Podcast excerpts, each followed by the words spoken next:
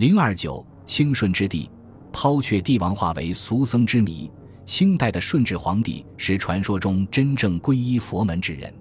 据民间传说，顺治是因为受到精神打击，看破红尘，遂抛去帝位，遁入五台山削发为僧。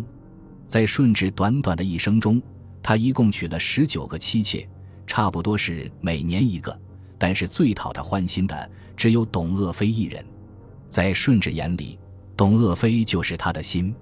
顺治出于对董鄂氏的偏爱，打算将皇位传给董鄂氏之子，可不幸此儿出生数月就夭折了。董鄂氏大受打击，同时加上皇太后雪上加霜的折磨，所以于顺治十七年八月抑郁而死。顺治痛不欲生，为哀悼董鄂妃，他五天不理朝政。没过多久，他又亲自给礼部下了一道圣旨，特意采用追封的方法。给董鄂妃加封谥号，孝献庄和至德宣仁温惠端敬皇后。董鄂妃死后，顺治的心也随之而去，于是遂抛去帝位，削发为僧。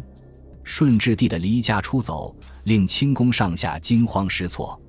他们为了不引起世人的非议，只得向外宣布顺治皇帝驾崩。《清史演义》《清代野史大观》。等书中均有关于顺治帝因董鄂妃去世而削发出家的故事。诗人吴梅村也有暗示顺治帝出家的诗句。传说康熙亲政后，曾经以进香为借口，多次到五台山看望顺治，希望顺治能回到宫中，但是顺治不为所动。在康熙年间，两宫西狩，经过晋北，地方上无法准备供御器具，却在五台山上找到了内廷器物。这似乎又是一个顺治出家的证据。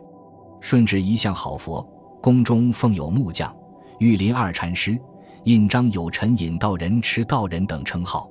他对木匠曾说：“愿老和尚勿以天子示朕，当如门弟子悬安相待。”可见他早有削发为僧的念头。一些人认为顺治出家之因是与孝惠皇后不和，所以宠爱的董鄂妃一死。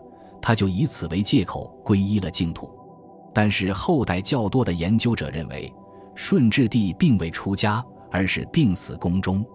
明清史专家孟森的《世祖出家史考》时，举出《东华录》等史书的记载，认为清世祖死于斗枕，没有出家。